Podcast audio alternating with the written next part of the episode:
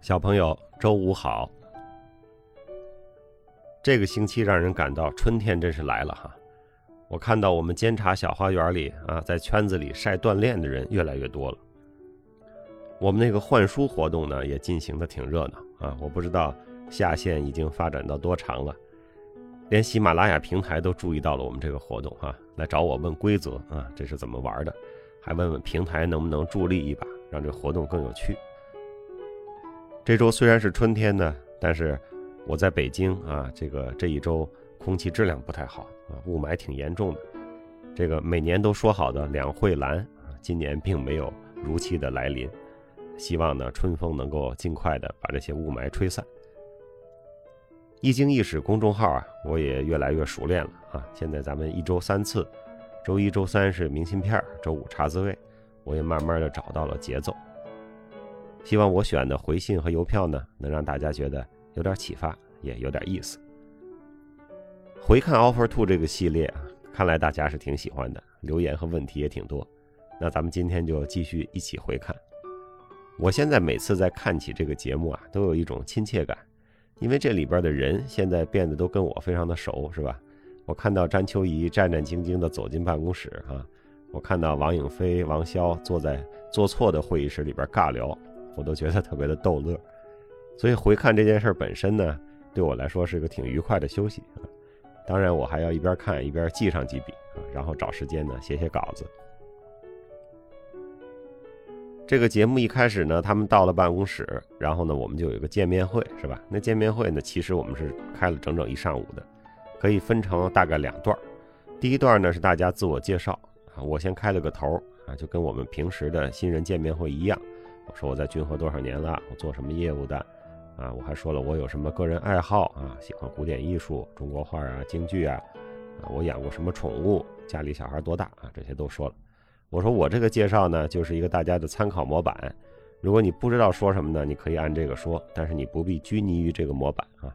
然后非常欢乐的自我介绍就开始了，这是第一段。正说的高兴呢，上帝派来了一位使者。张典娜走到会议室门口，把我叫出去了。因为上帝是不能出现在楚门的世界里的，对吧？我开着会呢，也没法看手机，所以上帝有急事找我，就让典娜当了上帝的使者，召唤我到厕所门的后面，聆听上帝的旨意。上帝说：“啊这会不能这么开，太放松了，实习生都没有刚刚迈进红圈所的那种紧张感，你要让他们感到压力很大，得战战兢兢的才行。”哎呀，我说我们的见面会就这样啊，而且我今天还搂着呢，我没讲笑话呢。人家小孩第一天来上班是吧？我们吓唬人家干嘛呀？上帝说不行，必须得严肃。哎呀，我就表示，那你让我开这种会，我就很为难。上帝说拜托，你想作为一个凡人的我，你被上帝一拜托是吧？就只好答应。我就回来就说说咱们严肃点啊，上帝不高兴。接着呢，我就要按照台本公布面试的排名了。面试的排名，哎，当上帝给我这个台本的时候，我非常惊讶的，因为新人的培养有一个重要的理念，对吧？就是不论你过去是谁，也不论你过去表现如何，只要你进来了，就大家都一样，同一起跑线。你怎么能给面试排名呢？排完了还要公布呢？这跟我们的这个理念非常的不一样。但是上帝说要排名，那就得排名呀。你看圣经上讲。上帝说要有光，于是就有了光。就像上帝问曲泽林：“你有保时捷吗？”曲泽林说：“没有。”上帝说：“找你朋友借一辆。”这故事要是放在圣经里，就得是这样写：上帝说你要有保时捷，于是你就有了一辆保时捷，借的。从这个排名开始呢，后面就事事都排名。开始我们还挺认真的哈，按照一个表格啊打分啊来排名。后来也就不打分了。有时候我们说这个，对吧？这律师工作你很难说排出一个名次来，是吧？我但是我们可以说，我们观察这一个任务啊，哪几个人是第一档次的表现，就相对来说比较好的；哪几个人呢，就是有明显的这个欠缺和要提高的地方，属于第二个档次的表现。这样行不行？上帝说不成，因为观察团要猜排名，所以你们就必须得排名。观众就是爱看排名，对吧？这我也理解，这是人性使然呢。你仔细想想，还真是的。从我们幼儿园开始得小红花是吧？排名，到奥运会的金牌榜，这不都是排名吗？我在这儿播个茶滋味啊，喜马拉雅还要给我放在一个榜单上啊，这周第几名，下周第几名，那我又没打他那个榜是吧？干嘛老给我排名呢？长此以往啊，我们就养成了一个习惯，我们见着排名啊就想往上排，见着榜单啊就想往高处走。我有的时候就会反思我自己哈，我是不是见到一个杆就爬？如果是这样，那样不好啊。我又不是马戏团的猴子是吧？一个猴子见杆就爬，这可能是天性加上训练的条件反射。但是人嘛，还是要保持一颗能远的心是吧？不要给你立个杆你就想爬，多不好呀。面试排名我公布完了哈，然后高潮来了啊！按台本我要说，我们这次实习是有淘汰的。我都没好意思说“淘汰”这词儿，我说是有替换的。我笑着在那说：“哈，不是每个同学都能实习到最后。”我笑是因为我心里想，这叫什么事儿？更令我没想到的是呢，实习生们完全不知道这个规则，他们都露出了惊讶的表情。我知道替换是因为我们拍面试的时候就有同学表现得很不错，但是上帝说你不要考虑他，他是我们留着踢馆用的。啊，那个时候我就知道啊，还有所谓踢馆，所以我以为这是大家都知道的公开的规则，没想到实习生都是第一次听说，啊，所以这个噩耗是借我的嘴宣布出来的。后来实习生们跟我讲哈，当天下班之后，他们互相交流了一下，都说就是说如果知道有淘汰，你还参加吧？大家都说那就不参加，因为这个节目你最后没选上是吧？八选二可能还情有可原，但是半道就被淘汰了，自己会觉得多不好看呢。然后还有一个特别我不喜欢的词儿啊，这一定要让我说，我觉得这词儿特讨厌，叫核心竞争力。我当时跟上帝说，我说我不说这么没有营养的词儿，上帝说你得说。所以我就说，我说现在都说说自己的核心竞争力吧，虽然我也不知道这是什么意思，但是你看到的片子里，哎，我这后半句就被天衣无缝的剪掉，因为我总想给实习生讲明白哪些要求呢是均和的要求。哪些要求呢？是这次节目的要求。那上帝还批评我了，说说你不能老说正常的实习是什么样，这次特殊的实习是什么样，这就是正常的实习。好吧，对吧？上帝说正常，那就正常吧，我也没脾气。然后还有一个排名机制，是吧？就是首选实习生或者叫首位实习生。哎，我就问上帝，我说每个代教律师选两个人啊，这没问题。不就是今天选一个，明天选一个，这不就差一天吗？你为什么要折腾这事儿呢？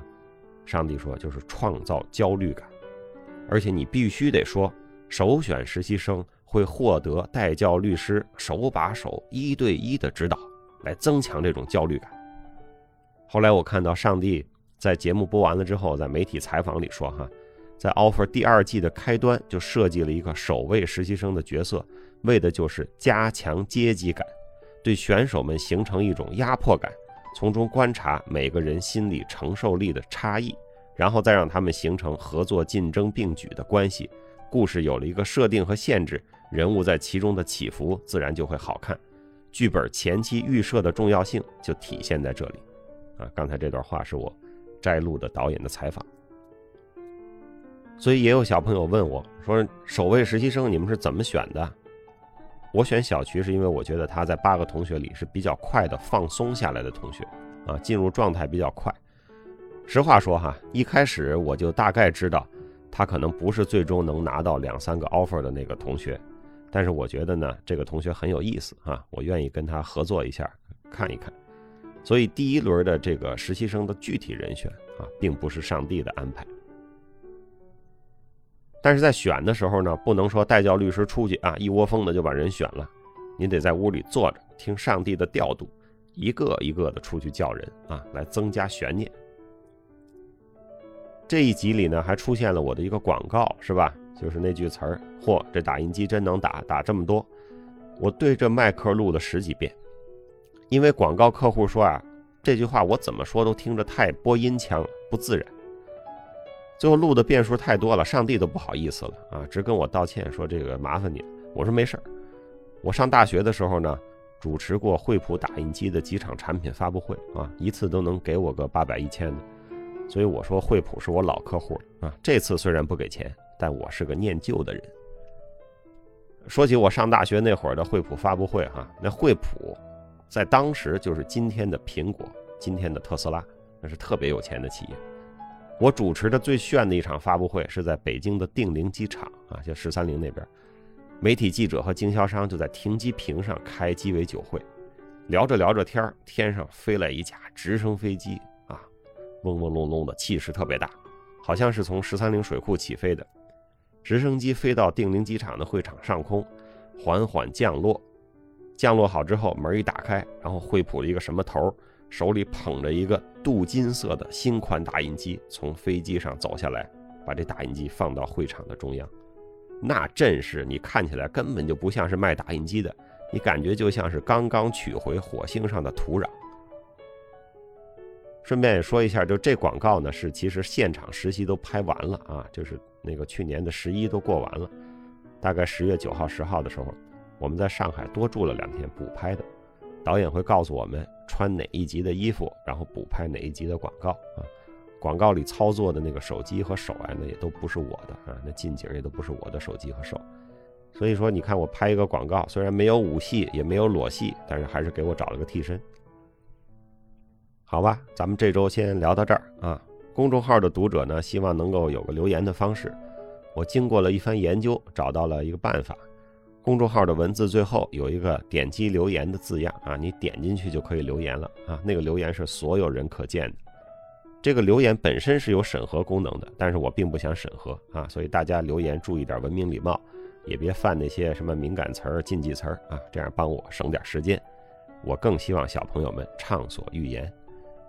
我在这里呢，也同时鸣谢一下小互动服务号提供的留言技术。啊，希望一样和我在做公号的小朋友呢，如果你想加一个留言的板块，也可以关注一下小互动服务号，自己的公号呢也能留言。下一期呢，我们会接着来聊聊第一集的那个史新月也不会的离婚案子里边，关于你想让我几点睡觉和用力过猛动作变形的几个当时的热议的话题啊，到底是怎么回事？关于这两个话题呢，我也希望小朋友们可以事先的留言和交流一下，谈一谈你平时工作的这个截止日期一般都是什么样的啊？都是一般是比较着急的还是不着急的？你们公司是怎么布置的？啊，你平时的工作时间是怎么安排的？还有呢，就是每个单位都有每个单位的政治正确，是吧？那你所在的地方的政治正确都是什么呢？这周我们先聊到这儿，希望大家努力找时间读书，努力找时间锻炼，请多多帮助他人。小朋友，祝你周末愉快，让我们下周再见。